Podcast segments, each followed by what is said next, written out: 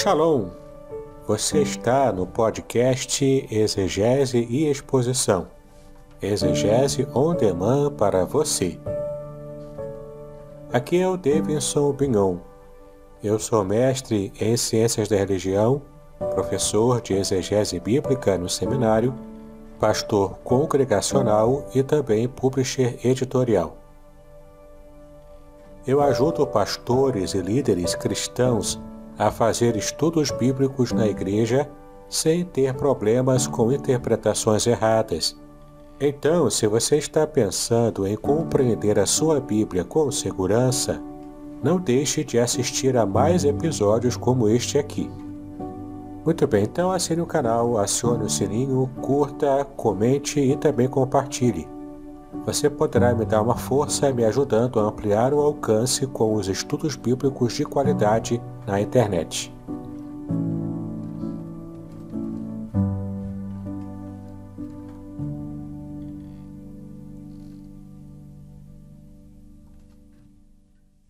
Nós vamos orar e logo em seguida vamos passar para a devocional desta manhã. Deus, obrigado. Obrigado e pedimos que o Senhor venha falar conosco nesse momento.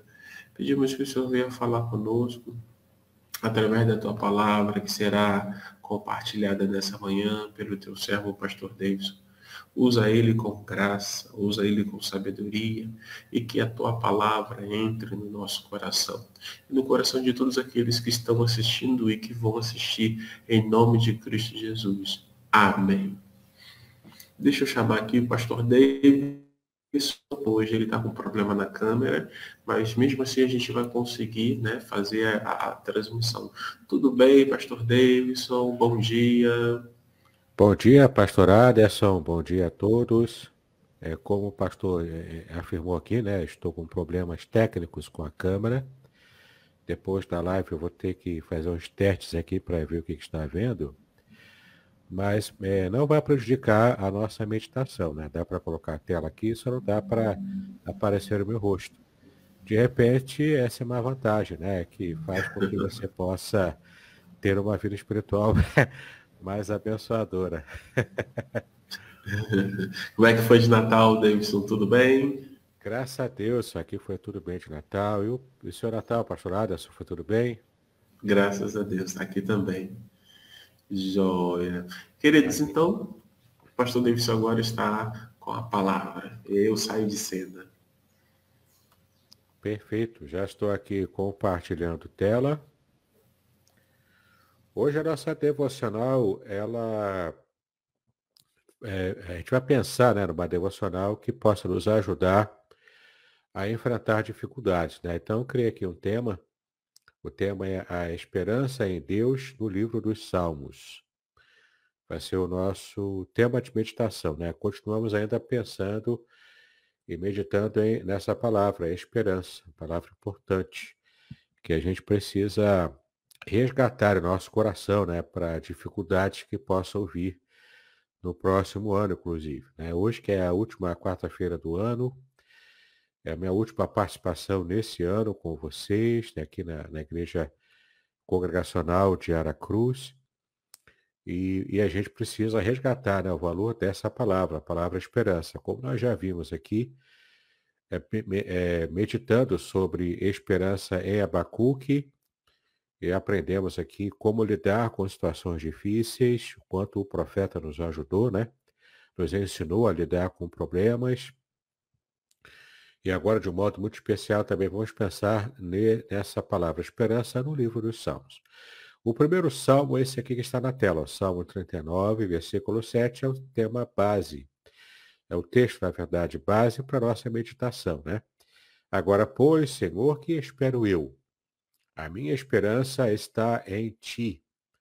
Inclusive, a, a, a língua hebraica nos dá também a possibilidade de entendermos que a minha esperança está somente em ti. Não é? é a única expectativa do salmista, é a expectativa em Deus. Isso porque lidamos com muitas dificuldades em nosso dia a dia. A nossa vida traz muitos desafios. Né? Seria muito mais fácil a nossa vida, a vida humana, se o pecado lá no Éden não tivesse acontecido. O pecado de Adão e Eva, nossos pais, se a corrupção é, humana não tivesse acontecido. Mas é, precisamos lidar com isso, né? Infelizmente, Adão e Eva pecaram. Isso trouxe é, uma deteriorização em geral da vida para todos os seus descendentes. Nós, nós estamos incluídos né, nessa, nessa caracterização. Então, lidamos com dificuldades. A vida se torna muito difícil para aquele que precisa é, lidar com essas dificuldades que o pecado nos trouxe. Então, lidamos com a má sorte, lidamos também com a nossa própria deteriorização, né, enquanto seres humanos, a nossa alma, as falhas humanas, né, elas se tornam muito evidentes por causa disso. É o que na teologia a gente chama de depravação total do ser humano. Infelizmente, nós fomos atingidos por essa depravação do pecado original de Adão e Eva. Por isso a nossa alma muitas vezes ela se sente desesperançada. Vamos ver aqui alguns versículos que nos falam também sobre uh, o resgate da esperança na nossa alma. E pensamos em alma aqui como a vida do ser humano de um modo geral, mas também envolvendo os fatores emocionais. E esse Salmo 39, versículo 7, o salmista Davi se coloca aqui é, numa situação de dificuldade em controlar a sua própria língua. Se você for ver o contexto, o salmista aqui está dizendo de, do quanto a sua natureza humana foi afetada pelo pecado, de um modo geral. E ele precisava resolver, então, a sua questão com Deus. E é interessante que o problema dele aqui é de falar demais. Nós também temos esse problema. Né? No contexto, a gente fala demais, né? no contexto desse salmo. Todo ser humano, de modo geral, é, é, tem essa tendência a murmurar, a falar demais, a, a ver o lado negativo de tudo e, e não consegue perceber que Deus está no controle de toda a situação, mesmo daquele servo dele. Conforme Romanos 8 né, diz que todas as coisas contribuem para o bem daqueles que amam a Deus, daqueles que são chamados segundo o seu propósito. Então, se você serve ao Senhor, se você é chamado por Deus, tudo contribui para o seu bem. Por causa disso é que não deve haver espaço na nossa vida para a murmuração. Mas apesar disso, apesar dessa consciência, apesar dessa percepção, a gente acaba falando demais. E o salmista estava reconhecendo isso aqui no Salmo 39, versículo 7. No contexto, você vai ver que reclama, as reclamações dele estavam atrapalhando a, a criação da esperança na única pessoa certa, a pessoa de Deus. Por isso que ele pergunta, né? É, agora, pois, Senhor, que espero eu diante das minhas mazelas pessoais, diante das minhas dificuldades enquanto pessoa, da, da minha falação interminável, das minhas reclamações, o que, que eu posso esperar, não é? O que eu posso esperar sobre a minha realidade? A minha esperança está posta somente em ti. Essa é a ideia aqui. Não é? Ele reconhece que a esperança dele está em Deus. Nós já falamos aqui em alguns vídeos anteriores, algumas aulas anteriores sobre o conceito hebraico de esperança. E vamos retomar aqui de modo mais didático um pouco, para que você possa então entender é, o, o, significado e o conceito de esperança, como está aqui na sua tela. Né? A palavra esperança é tikvah, tá bom? Significa esperança em hebraico, a língua original do Antigo Testamento. Não é a única palavra para esperança, e, e, e os versículos que veremos aqui, é, essa palavra nem aparece com tanta frequência. Mas é uma palavra em geral para esperança, a palavra tikvah. As palavras em hebraico, de um modo geral, elas têm derivação. Geralmente o substantivo é derivado de um verbo, tá? E é o que acontece aqui na, com a palavra tikva. O substantivo tikva, esperança, ele é derivado do verbo kavar, que é o verbo esperar, tá bom? Então, esperar, aguardar, ou seja, estar em prontidão é uma, é uma, é uma espera em prontidão até que alguma coisa aconteça. Não é uma espera indolente, não é uma espera preguiçosa, não é? É uma espera motivada por uma preguiça ou por uma depressiva inação. Não é isso. É, essa espera é uma espera vigilante, é uma espera consciente, é uma espera de quem confia em Deus. Né? Então a palavra stikva, esperança, vem do verbo cavar, esperar. E o verbo cavar vem de um outro substantivo, ele deriva de outro substantivo chamado kav. Kav, em hebraico, você percebe que é a mesma, praticamente as mesmas letras, né? que em hebraico se chama, é, se chama raiz. A raiz da palavra do verbo cavar, do verbo cavar, né, que é esperar, é kav, que significa corda. É um substantivo mais primitivo. Cave significa corda. Então, é, dentro da própria mentalidade judaica, a gente percebe aqui um entrelaçar de significados. Então, a palavra esperança, por ter a sua raiz mais primitiva no substantivo cave, que significa corda, esperança pode ser definida, então, na cultura judaica, como a corda que liga o nosso coração ao coração de Deus através das promessas que Deus faz a nós. Nós que também fazemos parte, em Cristo Jesus, do povo de Deus. Lembrando que no Antigo Testamento, o povo de Deus era apenas o povo de Israel, era a nação, era o povo nacional de Deus. Mas em Cristo Jesus, essa barreira é, é, é, etnográfica, né? essa barreira étnica, ela foi rompida, ela foi extrapolada. E em Cristo Jesus, então, toda a humanidade é alcançada pelas promessas que Deus fez especificamente, inicialmente, ao povo de Israel. Então, não importa se somos um povo gentil, como de fato somos, aqui no Brasil, somos né, um povo, é, em sua maioria, não judeu. Portanto, o povo que era considerado antigamente como um povo gentil. Né? Povo até pagão, que adora a deuses falsos, enfim, né? Se vivêssemos é, como vivemos hoje, né, na época de Israel, a gente seria considerado um povo pagão, né? Mas em Cristo nós fomos aproximados a Israel a ponto de alcançarmos as próprias promessas que Deus faz ao seu povo escolhido, a Israel. Somos também alvo dessa promessa. Se você tiver dúvidas sobre essa realidade que estou explicando aqui, basta você ler Romanos capítulo 11. Romanos capítulo 11 fala sobre o quanto somos aproximados a Israel naquela bela figura que Paulo usa, é, falando ali da, do nosso enxerto, enquanto, enquanto é, gentios fomos enxertados em Israel, como o, enxerto de uma figueira. Não é? É bem interessante aquela comparação que o, o apóstolo Paulo fala.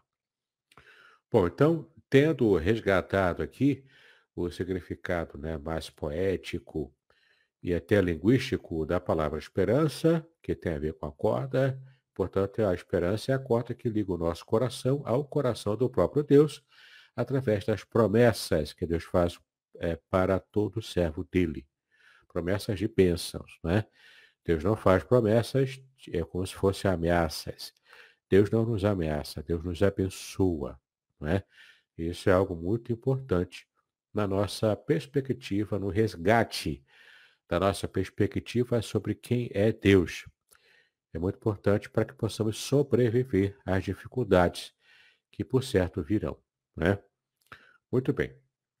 Vamos então pensar aqui no primeiro versículo dos Salmos depois dessa breve introdução, o primeiro versículo dos Salmos, que nos mostra que Deus cuida de quem espera nele. Isso aqui é a primeira promessa que Deus faz, né? Para quem está é, aguardando o agir de Deus em espera vigilante. Está no Salmo 33, versículo 18.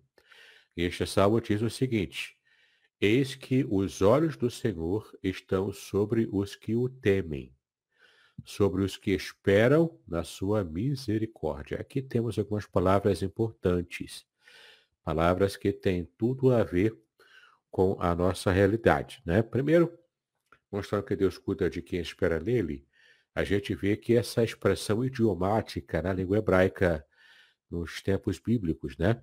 Eis que os olhos do Senhor estão sobre os que o temem. Então temos aqui a palavra, temos aqui essa expressão eis que, né? Para a gente não tem muita, muito significado, mas na língua hebraica, quando aparece essa expressão rine em hebraico, que é eis que, nós temos aqui uma ênfase poética que é dada aqui. Né? Então, eis que é uma ênfase. Então, o salmista está enfatizando essa verdade que ele está mostrando para a gente. O que, que ele está enfatizando? Que os olhos do Senhor estão sobre, ou seja, estão acompanhando, estão é, atentos àqueles que o temem. E aqui a palavra temer é uma palavra importante, a palavra iará em hebraico. A palavra temer tem a ver com respeitar, tem a ver com é você ter aquele temor é, respeitoso por Deus, não é? Porque às vezes a gente, vive, vivendo aqui na nossa cultura ocidental, a gente perde essa dimensão do temor a Deus. E o que é o temor a Deus? É ter esse respeito, que envolve um pouco de medo, sim. Não é? Afinal, estamos nos relacionando com o Deus que tudo pode fazer, o Deus que nos ama, é verdade, mas o Deus que também é santo e que é justo, perfeitamente santo e perfeitamente justo, além de perfeitamente amor. Então a gente está lidando com alguém que pode, com um único sopro, com uma única palavra, pode é, exterminar com a nossa vida. Não é? Não que ele queira fazer isso, mas a, em potência ele tem esse poder, né, de poder fazer isso caso ele quisesse. O fato é que temer a Deus, a palavra Yará, também tem essa conotação de ter medo, sim, de gerar medo em quem se relaciona com o Pai Todo-Poderoso e santo e é, totalmente perfeito em sua santidade e justiça. Então, eis que os olhos do Senhor estão sobre os que o temem. Aqui tem a ver um pouco, como eu estou explicando aqui, um pouco de medo, não é? E também essa, esse respeito né, que temos que ter com Deus, com o nome dele, com a ação dele.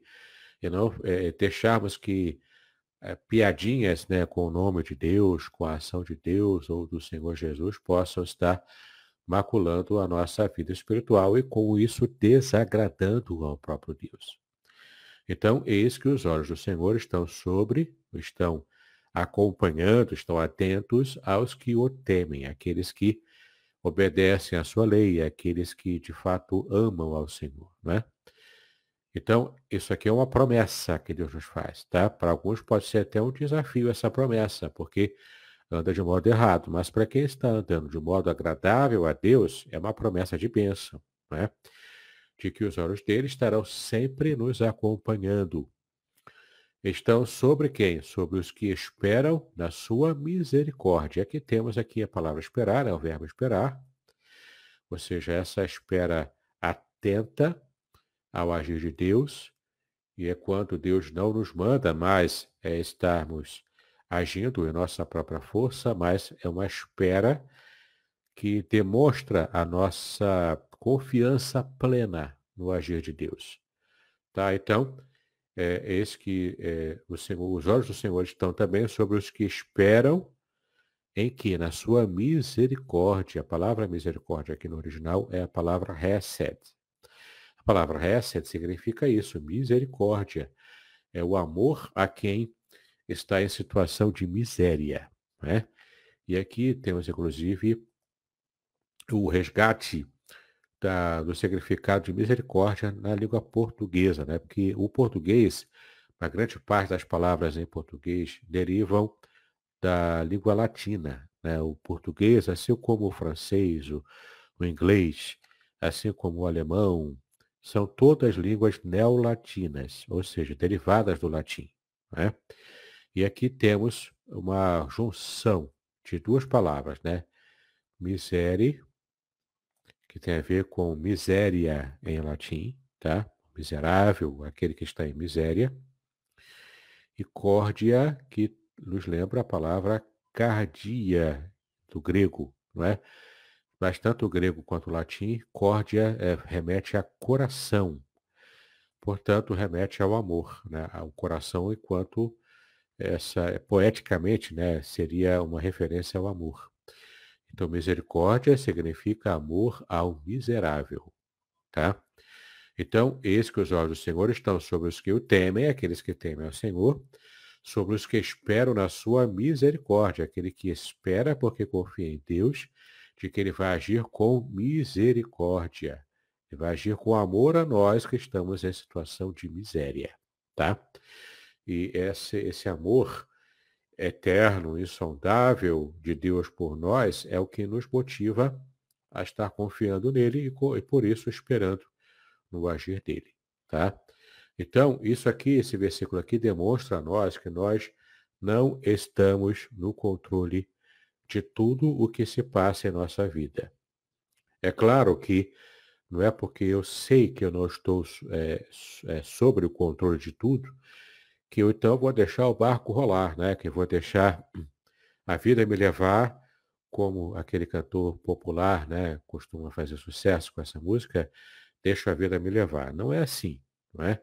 Nós nos planejamos, nós nos preparamos, nós nos esforçamos para ter uma, um futuro melhor, para ter uma vida melhor. Por isso que você se esforça para trabalhar, para estudar, para você aprender um ofício, você tenta aprimorar o que você já sabe, tudo para viver com excelência, né? para ter um ganho melhor e conseguir, por exemplo, sustentar a sua família e ser uma bênção. Né? Só que nem sempre isso é possível. Nem tudo está sobre o nosso, sob o nosso controle. Então, nós precisamos reconhecer as nossas falhas, nossas limitações e estar atentos ao agir de Deus. Por quê? Porque quando Deus fala, não é para agir agora, é para calar-se e esperar que eu que vou fazer o milagre. Quando Deus fala assim, nós temos que estar atento à voz dele e reconhecer de que ele pode fazer o que eu não posso, porque eu tenho limites e Deus não tem limite. Deus é o Todo-Poderoso, ele não tem limite. Então, eu não estou sob o controle de tudo, mas Deus está, certo? Então, quando cessa qualquer campo de ação que eu possa ter para ver uma dificuldade resolvida, ali começa a ação poderosa, miraculosa do próprio Deus a meu favor, tá? Por quê? É uma relação de amor e confiança. Eu amo a Deus e confio nele. Por isso eu espero no agir dele quando meu braço não alcança uma solução que eu preciso, é, que, eu, que eu necessito. Né? Então, eis que os olhos do Senhor estão sobre os que o temem, sobre os que esperam na sua misericórdia. E essa é a verdade que precisamos nos lembrar e memorizar. Deus cuida de quem espera nele, de quem está em relação de confiança com Deus, numa, num relacionamento de aliança, não é? E em Cristo Jesus, nós que estamos em Cristo, estamos em completa e total aliança com Deus, como Israel também estava no passado. Tá bom? Essa é a primeira grande verdade. Deus cuida de quem espera nele. Guarde isso no seu coração. No ano que vem, quando as dificuldades começarem, entenda, Deus cuida de você, se você está em aliança com Ele e, portanto, confia e espera no próprio Deus. A segunda verdade que eu quero também destacar aqui para você é que a esperança em Deus é uma arma contra a depressão. Sim, a depressão emocional. E o Salmo está, é, é, é o Salmo 42, versículo 11. Salmo 42, versículo 11, que diz o seguinte. Por que estás abatida, ó minha alma? E por que te perturbas dentro de mim? Espera em Deus, pois ainda eu louvarei, o qual é a salvação da minha face e o meu Deus. Olha que interessante o que o salmista diz aqui. Ele faz uma pergunta a si mesmo, né? Ele conversa consigo mesmo. Ele pergunta: Por que estás abatida, ó minha alma? Ele está perguntando para a própria vida dele, para as próprias emoções dele, para a mente dele, para o coração dele. Ele pergunta: Por que você está abatida? Por que a minha vida está abatida? Por que as minhas emoções estão abaladas?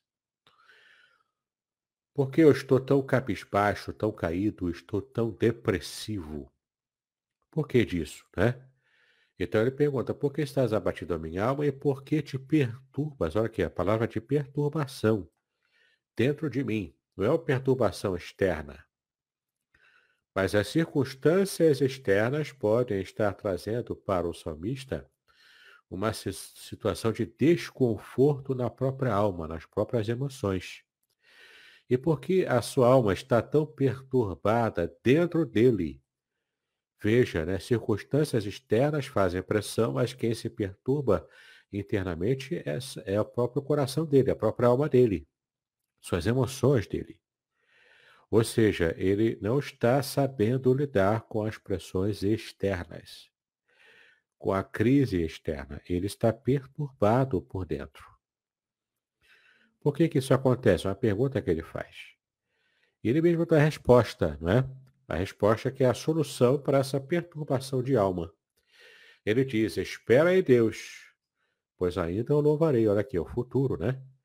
Ele vai ter que esperar em Deus porque ele tem um relacionamento com Deus. E ele sabe, que é o que nós aprendemos, ele sabe que Deus cuida de quem espera nele. Por isso que ele fala, espere em Deus, pois eu ainda o louvarei lá no futuro. Eu ainda terei é, condições de louvar a Deus quando passar a crise, quando passar a tempestade. Porque ele sabe que o qual aqui se refere a um pronome relativo que se refere a Deus. Deus é a salvação da minha face. A minha face aqui é uma forma também hebraica né, de se referir ou seja, Deus é a salvação da minha vida. Ele é a minha salvação como um todo. E ele é também o meu Deus aqui, o Deus pessoal, o Deus da aliança de Israel, o Deus pessoal do salmista. Não é o Deus distante, não é o Deus que não se preocupa com o próprio salmista ou com outra pessoa que serve a ele, né? É o Deus que ama o salmista. É um Deus que se preocupa com o salmista, que se preocupa com qualquer um que o ama, que o serve. Então, por que ele está com a alma batida? Ele não tem motivo para isso. É somente ele esperar em Deus, porque ele já está em aliança com o Senhor. Então, quando ele aprende a esperar em Deus, porque é, uma, uma, é um instrumento da confiança que ele tem em Deus, essa esperança se torna uma arma que vai lutar contra a depressão emocional do salmista. Meu irmão, minha irmã, quantas vezes a gente sucumbe diante da depressão? A depressão é um mal muito presente em nossa geração. Quantas pessoas adoecem na alma porque perdem o chão, perdem a perspectiva de um Deus que está no controle de tudo. Às vezes, até mesmo nós que somos crentes, lidamos com o nosso dia a dia como se fôssemos ateus práticos.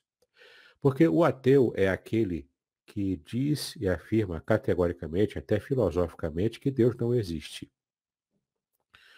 É um, é um, é um tanto quanto uma certeza, uma certeza baseada em nada, baseada apenas em talvez em preconceito desse ateu, né? Mas ele diz, afirma lá com a, um certo grau de certeza de que ele tem, que Deus não existe. Claro que quando ele partir, né, o ateu parte desse mundo, ele vai ter uma grande surpresa quando chegar à eternidade. Mas o fato é que o ateu, confesso, o ateu filosófico é aquele que afirma que Deus não existe. Mas há cristãos que vivem o ateísmo prático, ou seja, ele até crê que Deus existe. Ele confessa que Deus existe. Ele até vai à igreja para louvar a Deus. E ele ele cita versículos da Bíblia, mas na prática ele vive como se Deus não existisse. Essa é a definição de ateísmo prático.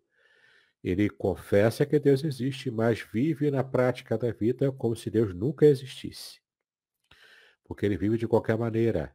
Ele acha que não, que lá no futuro não vai precisar dar contas a Deus do tipo de vida que ele teve aqui na Terra. E, e, isso é muito complicado, porque é uma realidade muito presente nas igrejas evangélicas. E a gente precisa aprender a, a, a deixar de lado o ateísmo prático, que muitas vezes nós colocamos em prática em nossa vida. Não é? E de a aprendermos a esperar em Deus em toda e qualquer circunstância da nossa vida. Podcast Exegese e Exposição. Exegese on demand para você.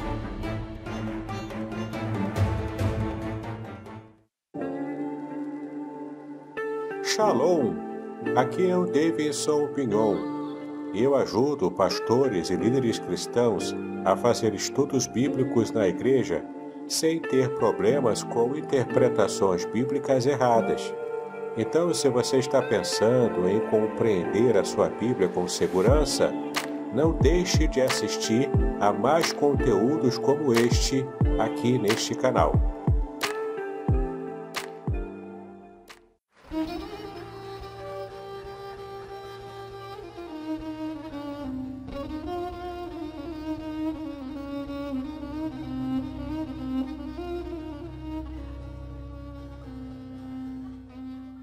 Shalom! Quero falar sobre o livro Revelações Originais do Salmo 23. Nesta obra, o reverendo Davidson Binon nos convida a minerar pepitas de ouro escondidas no rico solo do Salmo 23. Todo livro é melhor compreendido em seu idioma original, em sua época original e em seu local original. Estamos distantes dos três no que diz respeito à Bíblia. Assim como o pastor guia as ovelhas, o reverendo tomará pela mão e o guiará em todo o trajeto para entender o Salmo 23 com todas as suas nuances que, infelizmente, se perdem em português. Numa época onde se tenta falsificar o sentido das escrituras utilizando os idiomas originais, o reverendo Binon nos traz uma tradução correta do Salmo, e uma interpretação sóbria, sem exageros dos termos em hebraico que sofrem prejuízo na tradução para a língua portuguesa. Coisa horrível é comprar bijuteria pensando ser joia rara. Aqui não é o caso. Realmente você aprenderá a minerar pepitas de ouro com este livro. As minhas já estão guardadas no cofre. Você se surpreenderá e se emocionará com a profundidade dos sentidos das palavras do Salmo 23. Espero que este livro seja um refrigério para a sua alma, assim como foi para a minha. E que você entenda que, mesmo que esteja passando por um deserto escaldante agora, o Divino Pastor lhe guiará até águas frescas e tranquilas. Assim, para ter uma boa leitura, acesse o link na descrição.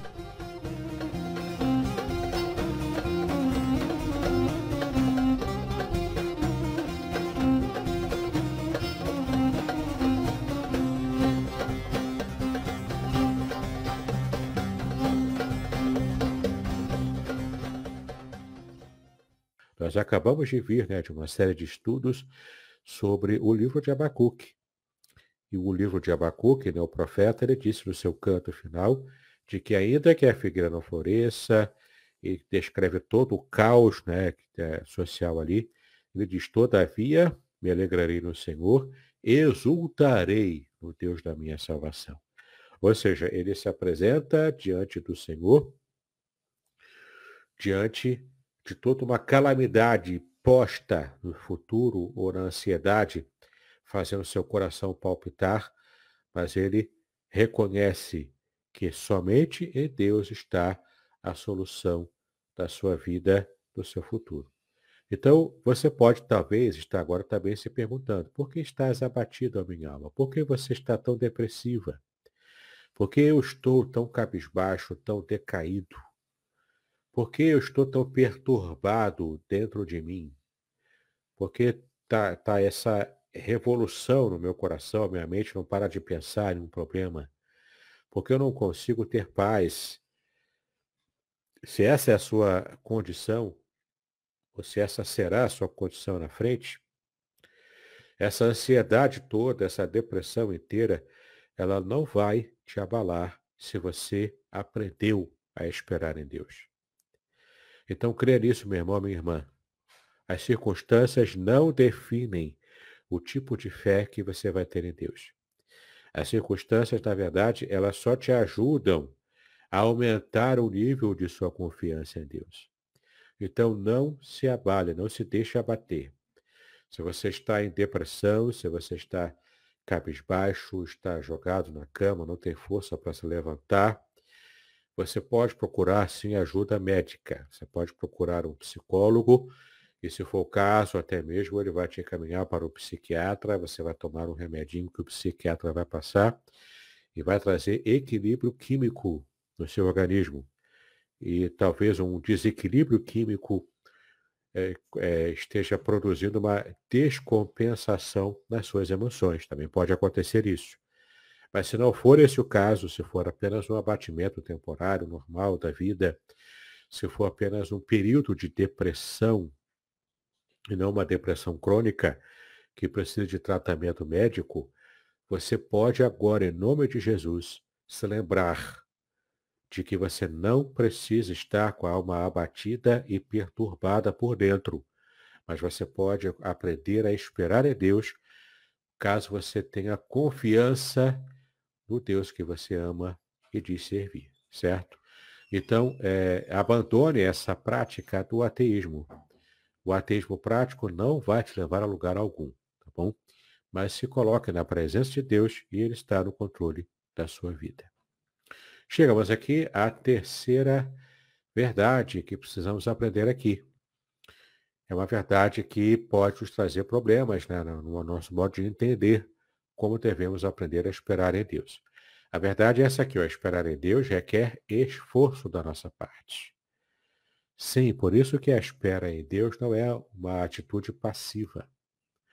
Não há passividade na espera em Deus, mas há atividade de esforço pessoal. Olha só, né? É o Salmo 31, versículo 24, que fala essa verdade para a gente. Diz, esforçai-vos e ele fortalecerá o vosso coração, vós todos que esperais no Senhor. Então, quem espera no Senhor só vai ter o coração fortalecido por ele, e aqui esse fortalecimento está na voz passiva, né? Ou seja, quem vai fortalecer o nosso coração é Deus. Então, ele age fortalecendo e nós recebemos a ação do fortalecimento do coração. Mas o que eu preciso fazer antes de ser fortalecido por Deus é me esforçar. A minha ação é anterior à ação de Deus. Então, se Deus quer é, fortalecer o meu coração, ele vai fazer isso de modo reativo a uma ação que eu faço antes, que é o meu esforço pessoal. Como que eu vou é, demonstrar o meu esforço pessoal para esperar em Deus, né? Como que eu vou me esforçar? Mantendo a minha alma, mantendo a minha alma sobre, é, sob controle. Veja só, né? O que aprendemos aqui no versículo anterior? Que quando eu aprendo a esperar em Deus, eu venço a minha depressão, o meu abatimento de alma. Quando eu consigo vencer, há um esforço da minha parte para me levantar e não ficar prostrado. Então, se eu me esforço para esperar ativamente em Deus, se eu me esforço para fazer isso, se eu não me permito abater, se eu não fico prostrado eternamente, como se fosse aquela hiena do desenho animado antigo, né? Ó oh, vida, ó oh, azar. Se eu não fico me lamentando, murmurando, criticando inclusive o agir de Deus na minha vida, se eu consigo vencer isso, me esforço para vencer essa tendência natural do ser humano, eu recebo de Deus, em troca, o fortalecimento do meu próprio coração. Né? Claro que nós já sabemos que o coração, como órgão humano, ele tem apenas a função de bombear sangue. E aqui não, nós estamos nos referindo aqui a uma saúde cardíaca, não é isso.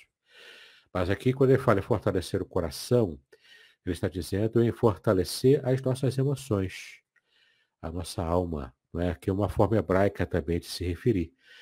É, o coração, poeticamente, tem essa função de demonstrar a vida humana de um modo geral, a alma, as emoções, enfim. Né? O contexto é que vai definir. Nesse contexto aqui, ele fortalecerá o nosso, o vosso coração, fortalecerá a nossa alma. talvez até fortalecerá a nossa confiança nele próprio. Então, é o próprio Deus retroalimentando a nossa fé nele, porque eu tive a coragem de me esforçar para esperar o agir de Deus. Então, esperar em Deus requer esforço da nossa parte. Não é fácil fazer isso. Ah, é só ficar parado e deixar Deus fazer? Não, é, há um esforço que é preciso fazer, um esforço de fé. Qualquer um que já lidou com situação de crise na família, na vida, sabe o quanto a gente fica ansioso. A gente quer uma resposta rápida, especialmente na geração atual, não é? Essa geração atual, que nós também estamos nela, que tudo se resolve com apertar de um, de um botão, né? Você nem precisa de um botão físico, você clicar na tela de um celular resolve muitas coisas. Não é? Então a gente está muito acostumado a soluções rápidas. E nem sempre as soluções reais, verdadeiras, duradouras, que trazem de fato felicidade contínua são as rápidas. Não é? Às vezes soluções rápidas são atalhos que nos levam para longe da presença de Deus. Então, quando eu consigo aprender que a, o meu ato de esperar em Deus requer esforço e eu estou disposto a me esforçar, ele fortalecerá o meu coração. Certo? E então eu estarei pronto para enfrentar qualquer crise que vier é, daqui para frente, né? no meu futuro. Eu aprendi a dominar a minha ansiedade. Isso aqui é muito importante. É, há, há quem diz né, popularmente que Depressão é excesso de passado. Quando você fica depressivo porque fica pensando né, no passado e não consegue vencer traumas do passado. Enquanto que a ansiedade é o excesso de futuro. Você fica pensando na manhã e, e não consegue é, manter-se em paz, em confiança de que o amanhã é, também será bênção para a sua vida. Quando você perde a perspectiva do autocontrole para o passado, você fica depressivo. Quando você perde a, perde a perspectiva do autocontrole da sua ansiedade naquilo que se refere ao futuro, você também não tem paz no coração. Não é? Então, esse esforço aqui é, envolve isso, o seu esforço pessoal de não cair em depressão pensando demais no seu passado, ou de você ficar ansioso quanto ao futuro. E, na verdade, tanto a depressão quanto a ansiedade, elas são um demonstrativo de falta de confiança em Deus. Agora, aquele que aprendeu a esperar no Senhor, esse tem plena confiança em Deus. Tá bom? Então, esse é o valor que você precisa, que nós precisamos, na verdade, aprender a ter. Né? Eu também me incluo nisso. Esperar em Deus requer esforço da minha parte.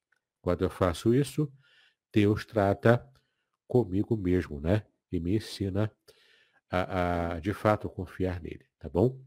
Que estejamos abandonando, portanto, qualquer traço de ateísmo prático na nossa vida espiritual, na nossa experiência de fé com o Senhor. Para fechar, a segunda, a, a quarta e última é, verdade que estamos aprendendo aqui sobre a esperança em Deus no livro dos Salmos é que esperar em Deus promove a felicidade, de um modo geral. Uma promessa que Deus faz, né? Se eu espero em Deus, eu recebo a felicidade como um testemunho, como uma, uma bênção né? derivada dessa esperança. O Salmo 146, versículo 5, nos ensina essa verdade. Olha só. Bem-aventurado, ou seja, ó, quão feliz é, né? Essa aqui é no hebraico, Ashri é uma expressão que significa ó oh, quão feliz ou quão bem-aventurado, ou seja, é uma expressão poética aqui. Então, feliz é aquele que tem o Deus de Jacó por seu auxílio, ou seja, tem um relacionamento com Deus. Deus de Jacó aqui se refere ao Deus de Israel, né? ao Deus da nação de Israel. E nós estamos em aliança também através da obra de Cristo Jesus, como nós já vimos. Então, Feliz é aquele que tem o Deus de Israel por seu auxílio. Aquele que nos socorre na hora do, na hora do problema, na hora da crise. Não é? é aquele que nos auxilia, nos abençoa, cuida de nós, nos protege. Então, feliz é aquele que tem o Deus de Jacó por seu auxílio e cuja esperança está posta no Senhor, seu Deus. Então, feliz é aquele que tem esperança em Deus. Não é esperança em seres humanos. Não é esperança que as circunstâncias vão melhorar num passe de mágica. Não é esperança de que tudo vai mudar no piscar de olhos. Né? Porque essa esperança ela pode se mostrar falsa. É uma esperança que está depositada não naquele que tudo pode fazer, mas é, é em circunstâncias alheias ao seu próprio controle pessoal. Então, você precisa aprender a esperar em Deus. Deposite nele a sua esperança. Então, não precisa você depositar é, é, esperança em seres humanos, no seu pai, na sua mãe, no seu marido, na sua esposa, no seu filho, na sua filha, Claro que em certo, em certo grau, um pouco de esperança você vai colocar, claro. Mas não é essa esperança é, visceral da sua vida, essa esperança total é, do seu viver. É isso que se refere aqui, né? Então, bem-aventurado feliz é aquele que espera completamente no agir de Deus quando não há possibilidade de ação humana. É Deus que vai agir então a seu favor, porque você confia nele e você aprendeu a orar entregando a ele as circunstâncias da sua vida. É um exercício de fé, é um esforço de fé, como nós aprendemos, não é? Então, esperar em Deus promove a felicidade quando você aprende a lição e, de fato, confia e espera no agir de Deus. E podemos comparar esse texto aqui do Salmo 146, versículo 5, com uma outra passagem que não está nos Salmos, mas que também reforça a nossa compreensão. Em Jeremias 17, versículo 7, diz que bendito o homem que confia no Senhor e cuja confiança é o Senhor. Então, a esperança aqui, que aparece no Salmo 146, versículo 5, está atrelada a essa ideia, esse conceito de confiança em Deus. Então, bendito, bem-aventurado, feliz, abençoado é a pessoa que confia no Senhor. Especialmente Jeremias teve, é, teve uma experiência muito dura com respeito à confiança em Deus. Se você já leu o livro do profeta Jeremias, você sabe do que estou me referindo. Ele foi perseguido ele, ele foi inclusive preso, jogado numa cisterna para morrer ali. Numa condição completamente desconfortável e insalubre. É, ele iria morrer com problemas, inclusive, respiratórios, porque naquela cisterna onde ele foi jogado não tinha condições de respiração adequada, ele estava com fome, estava com frio provavelmente, estava com muito medo, mas, ó, bendito o homem que confia no Senhor. Essa é a palavra que ele consegue dar, mesmo numa situação difícil. E cuja confiança é o próprio Senhor. Então, você deve aprender que esperar em Deus promove a felicidade. Então, você quer saber qual é, qual é o segredo da felicidade? É confiar em Deus, é servir a Deus, é esperar em Deus. Saber que Deus está no controle da sua vida, do seu futuro, Deus também está no controle do, do que aconteceu no seu passado. Você não precisa se estressar com isso. Você pode simplesmente recostar a sua cabeça no seu travesseiro e dormir o sono dos justos, porque você sabe que no final de tudo, tudo vai dar certo. Em frente à sua crise, meu irmão, minha irmã, com a cabeça erguida, com o coração fortalecido por Deus. Ele está no controle da nossa vida. Ele é que age em nosso favor. Ele que está é, cuidando de nós em todas é, circunstâncias que nós possamos enfrentar em nossa vida. Amém? Essa é a palavra, então, apenas resgatando aqui para terminarmos. Falamos sobre a esperança em Deus no livro dos Salmos. O Salmo 39, 7 nos ensinou que em circunstâncias difíceis da nossa própria vida, a minha esperança está em Deus. Também aprendemos aqui o conceito de esperança, original em hebraico, que é a corda que liga o nosso coração ao coração do próprio Deus através das suas promessas. E vimos aqui quatro lições importantes e algumas delas são promessas.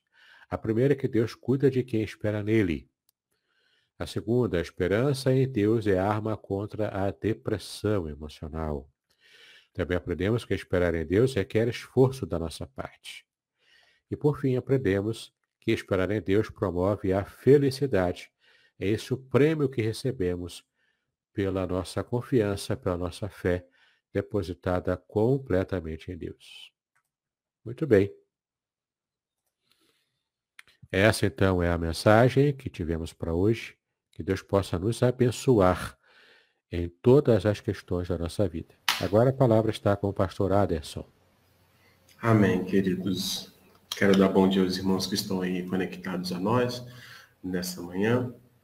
Nós temos aí o pastor Décio, nós temos a Neise, nós temos a irmã Dora, que está conosco também, nós temos a Leninha, que Deus abençoe vocês. Existem outros irmãos que estão conectados, mas que eu não consigo enxergar nesse momento. É, eu quero aproveitar, né, através da exposição, a Rose Gonçalves também está conosco.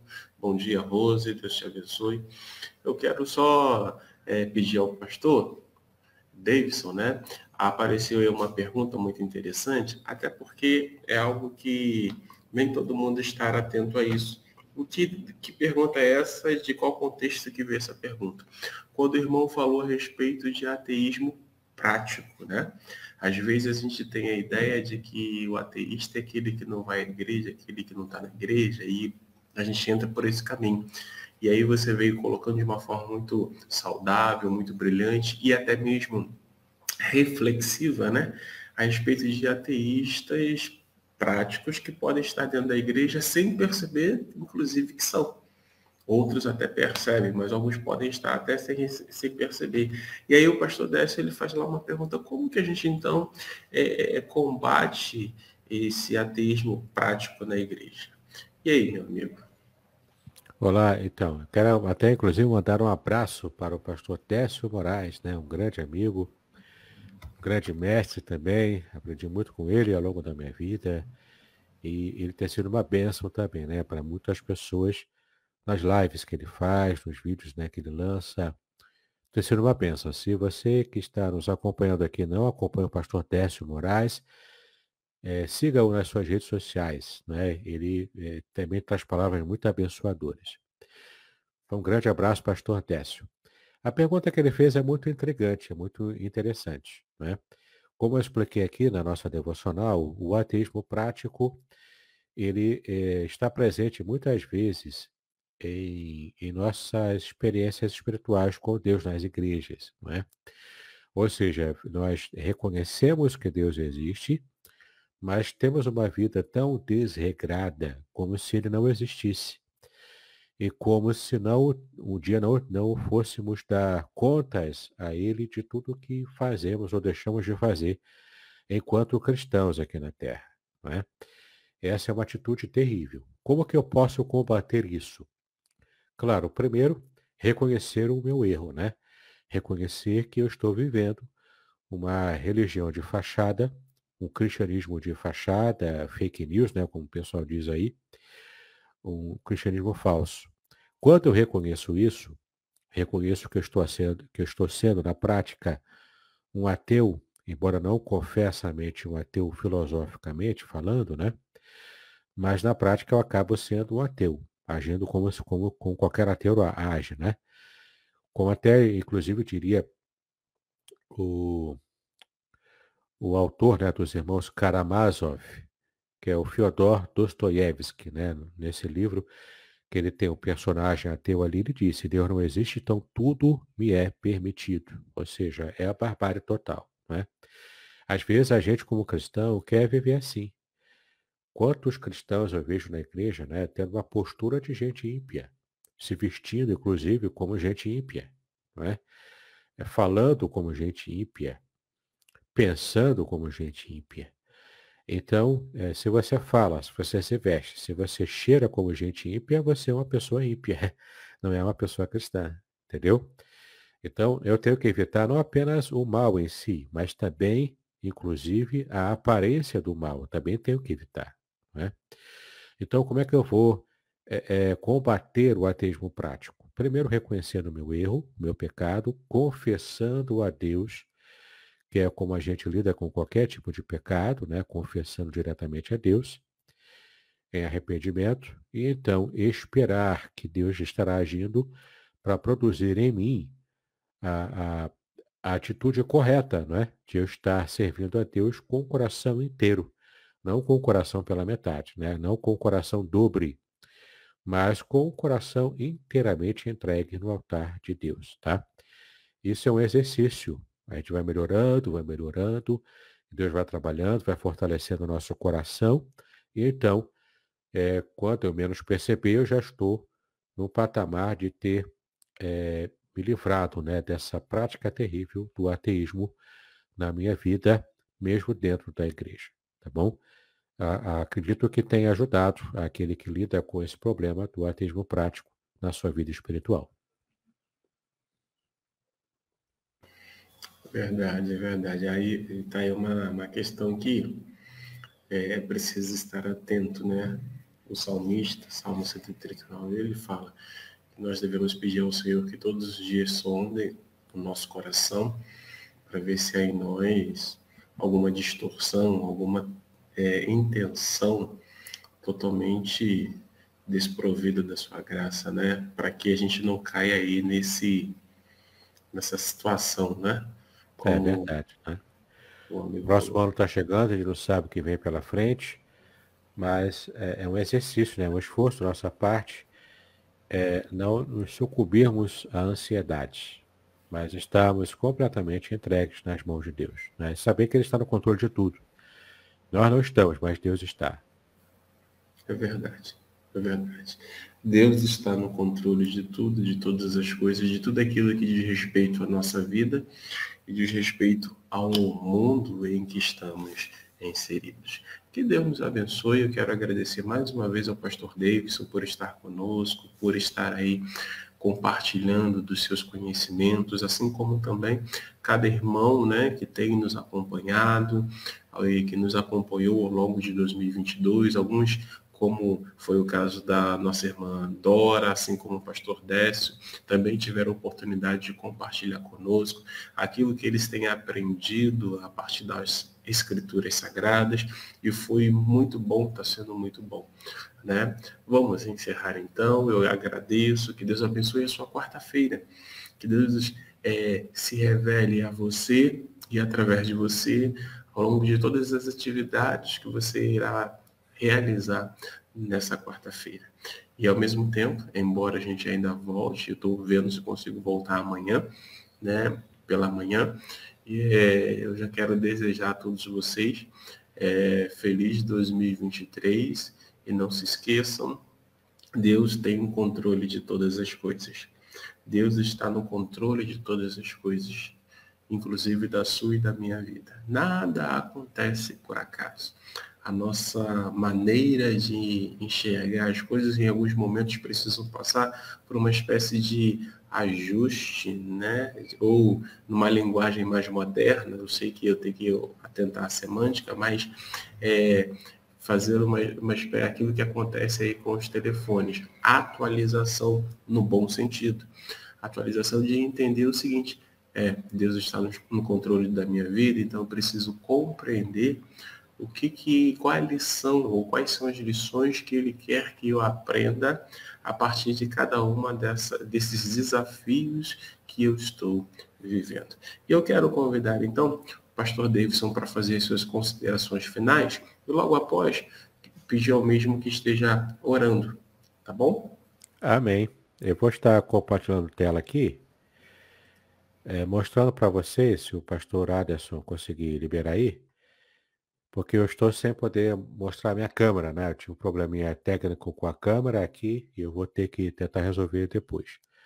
Então, estou compartilhando aqui a tela com a imagem do meu livro, né? Que temos apresentado aqui, meu mais novo livro, Revelações Originais do Salmo 23 então, se você quiser conhecer um pouco mais dessa mensagem do Salmo 23, é totalmente baseado na língua original em hebraico, você pode acessar aqui o site da editora, a minha editora, né, a editora Contextualizar, que é www.contextualizar.com.br.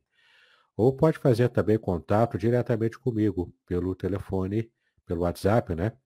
021 aqui no Rio de Janeiro, 998 585402. 998 585402. Sendo o DDD 021 aqui do Rio de Janeiro, tá? Esse aqui é um livro que vai abençoar a sua vida. Vai trazer também meditações profundas e poderosas como essa que os irmãos é, viram aqui no nosso estudo de hoje, tá bom? Muito bem, então, terminar aqui a transmissão, vamos fazer agora a oração, terminando então nosso, a nossa live e também desejando um feliz ano novo a todos nós. Que Deus abençoe a vida, a sua vida, meu irmão, minha irmã, que Deus traga felicidade para você. E lembre-se, não é? essas quatro verdades que aprendemos aqui, carregue-as para toda a sua vida. É só você voltar aqui na live, seja no, no, canal do Facebook aqui da Igreja de Aracruz, ou seja também no meu canal no YouTube. E você vai poder recuperar todos os ensinamentos que tivemos aqui na aula de hoje e vai ser uma bênção para a vida, para a sua vida daqui para frente também. Tá bom? Vamos orar então. Para nós te exaltamos pelo privilégio que tivemos de te adorar, pelo privilégio que tivemos de aprender em tua palavra, ó Deus, tudo aquilo que é necessário para a nossa vida espiritual. Nos ajuda, Senhor, a compreendermos as verdades que o Senhor nos ensina, especialmente essas quatro verdades que aprendemos hoje. Então, esteja é, sedimentando em nosso coração esses ensinamentos. Nos ajude, Senhor, a, a confiarmos em Ti, a fazermos a nossa parte, em nosso esforço pessoal para estarmos abandonando todo o tipo, ó Pai, de, de ansiedade pelo futuro, ou mesmo de depressão por causa do nosso passado. Mas que estejamos agora alcançando a felicidade, a plena felicidade de quem aprendeu a esperar em Ti e a confiar em Ti em todas as circunstâncias da vida. Então, que 2022 tenha sido um ano de bênçãos para nossos irmãos, para a vida de muitos de nós. E que 2023, apesar de nossa ansiedade, apesar de nossa expectativa, um tanto até negativa para o futuro, mas que possamos, em nome de Jesus, aprendermos a deixar de lado a nossa ansiedade, a nossa perspectiva pessimista e entregarmos o nosso coração, a nossa mente para ti. Que o Senhor esteja então agindo em nosso favor, tendo misericórdia do seu povo aqui no Brasil. Então nos abençoa, abençoa o nosso país, abençoa o governo que virá. Abençoa, Senhor, para que o nosso país seja uma bênção, seja uma, uma bênção para todas as nações da terra. Que nós sejamos exemplo do teu agir no mundo inteiro. Assim clamamos a ti. É, pedimos a tua bênção para o nosso futuro, para o nosso dia hoje, em nome de Jesus, hoje para sempre. Amém e amém. Amém. Queridos, estamos então encerrando a nossa manhã hoje. Queremos que os irmãos sejam abençoados e, ao mesmo tempo, pedir aos irmãos que possam compartilhar nessa palavra de hoje nas suas, com seus contatos, nas suas redes, para que outras pessoas sejam abençoadas. Um beijo grande. Tudo de bom para vocês. Obrigado, Pastor Davidson. Grande Amém, abraço. É um prazer. Shalom, até ano que vem, se Deus quiser. Shalom, até ano que vem.